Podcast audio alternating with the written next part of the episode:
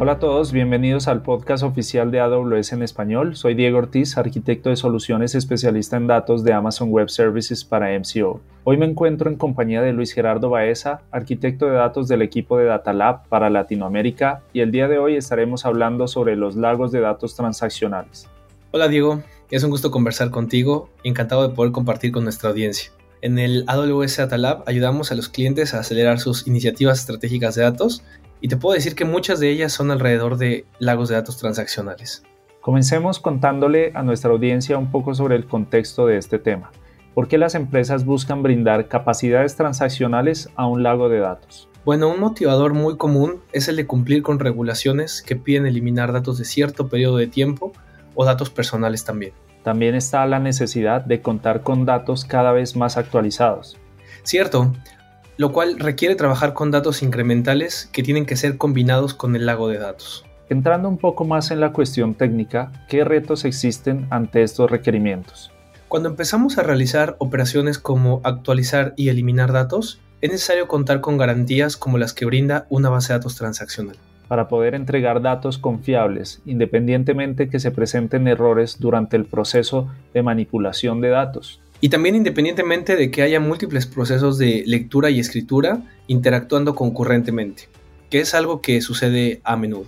Demos un paso hacia atrás, Luis. Creo que es importante explicar que una transacción se puede definir como una secuencia de operaciones que cumple con las características de ACID, atómica, consistente, aislada y durable.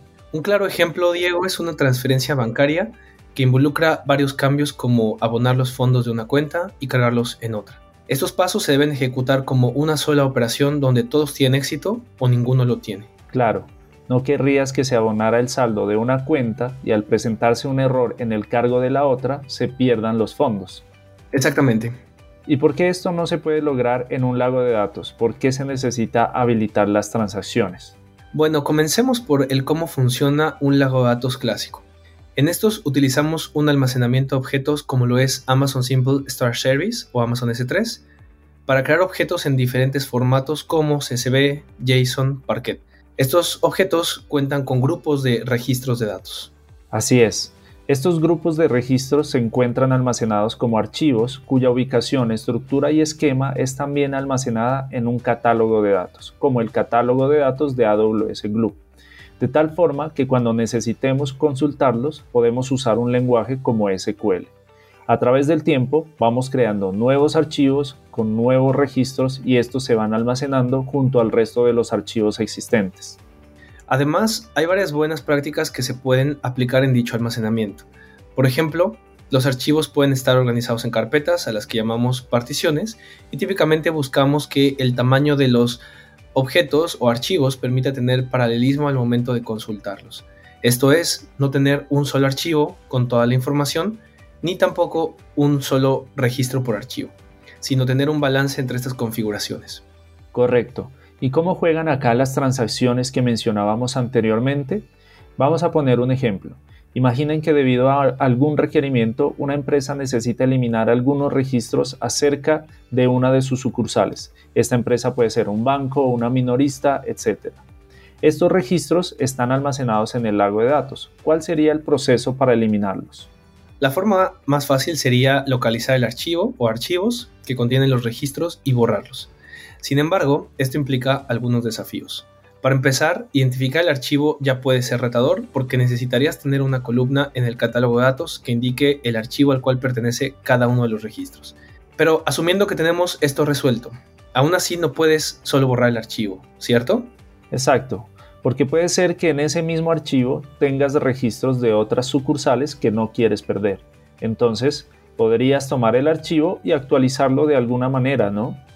Sí, pero eso significa que tienes que separar los registros que quieres eliminar de aquellos que no, eliminar el archivo original, crear un nuevo con los datos actualizados y los datos que se mantienen, además asegurando que todo este proceso no falle a la mitad, porque podrías terminar eliminando el archivo original y además perdiendo los nuevos registros.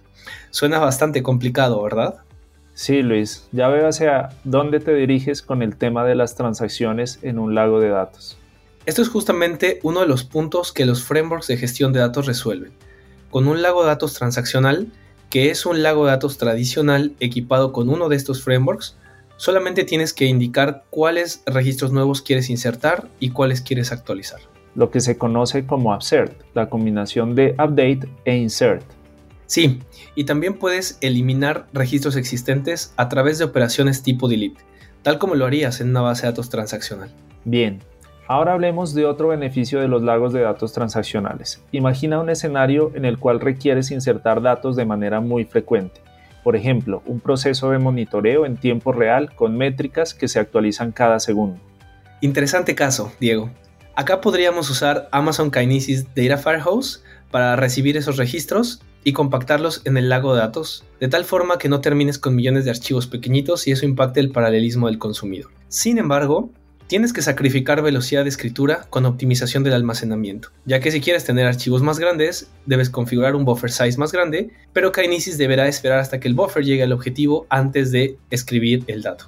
También podrías configurar un buffer size pequeño y después realizar un proceso de compactación donde esos archivos pequeños los conviertas en archivos más grandes. De esta manera puedes mantener la velocidad de escritura deseada y al mismo tiempo optimizar el almacenamiento y paralelismo en el consumo de lectura después de cada compactación. Correcto, Diego. Y esa compactación es algo que también los frameworks de gestión de datos realizan, porque además del escenario anteriormente mencionado, si tú comienzas a insertar registros individualmente al lago de datos, podrías terminar con archivos que contienen un único registro, lo cual no es óptimo para el consumo. Entonces los frameworks se encargan de manejar la compactación de los archivos para que tengan el tamaño y la cantidad de registros ideales. Ok Luis, estamos de acuerdo en cuanto a los beneficios. Ahora conversemos sobre cómo implementar este tipo de capacidades. Actualmente hay varios frameworks de gestión de datos open source, así como servicios de AWS que en conjunto permiten implementar.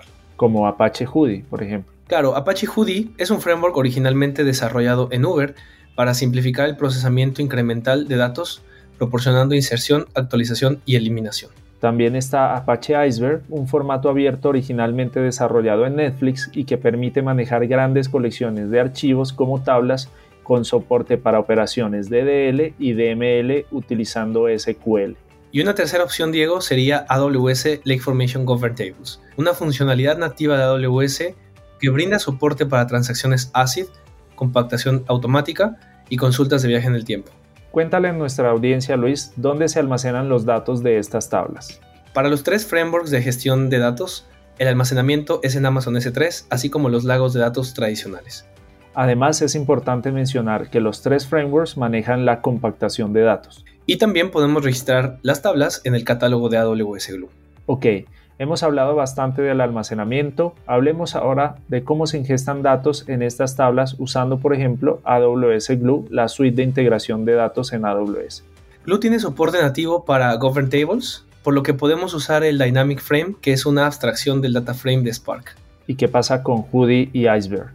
Para Iceberg y Hoodie existen conectores gratuitos disponibles en el AWS Marketplace. En este caso, además del Dynamic Frame de Glue, también podemos usar el Data Frame estándar de Apache Spark. Y si podemos utilizar el Data Frame de Spark, entonces también podemos utilizar otro servicio como Amazon Elastic MapReduce o Amazon MR para este propósito, ¿cierto Luis? Correcto, Diego.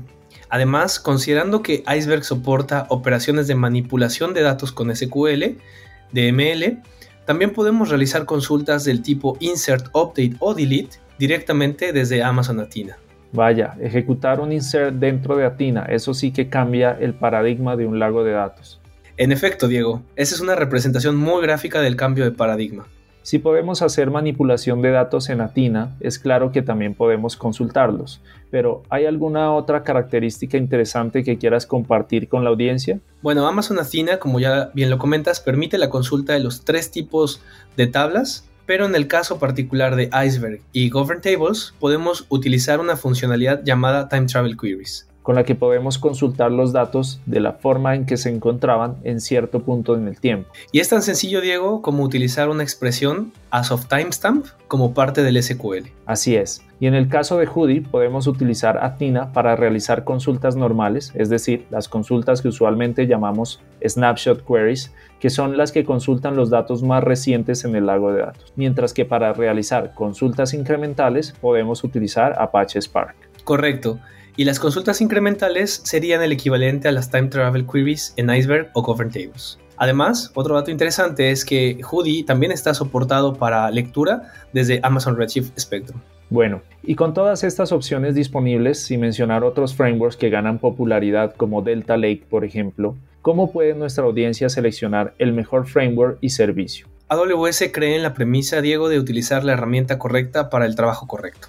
Así es, Luis, por lo que no hay un framework mejor que otro de manera general, sino bajo condiciones particulares. Totalmente, Diego. Y un criterio que se puede utilizar para decidir son los skills del equipo técnico que va a adoptar la tecnología. Por ejemplo, si se manejan muy bien con SQL, Apache Iceberg es una buena alternativa a mirar. Si por el contrario hay una base sólida en Spark, Hoodie puede ser adoptado proporcionando mayor flexibilidad. ¿En qué caso sería una buena alternativa los Govern Tables de Lake Formation? Cuando se busca un servicio totalmente administrado y la mayor integración con los servicios de AWS, Diego. Por ejemplo, las Govern Tables tienen soporte para seguridad a nivel de fila en AWS Lake Formation, mientras que los otros tipos de tablas actualmente no lo tienen. Excelente información, Luis. Ahora nuestra audiencia conoce el contexto de los lagos de datos transaccionales y también los servicios disponibles en AWS para implementarlos. Ha sido un gusto charlar contigo, Diego.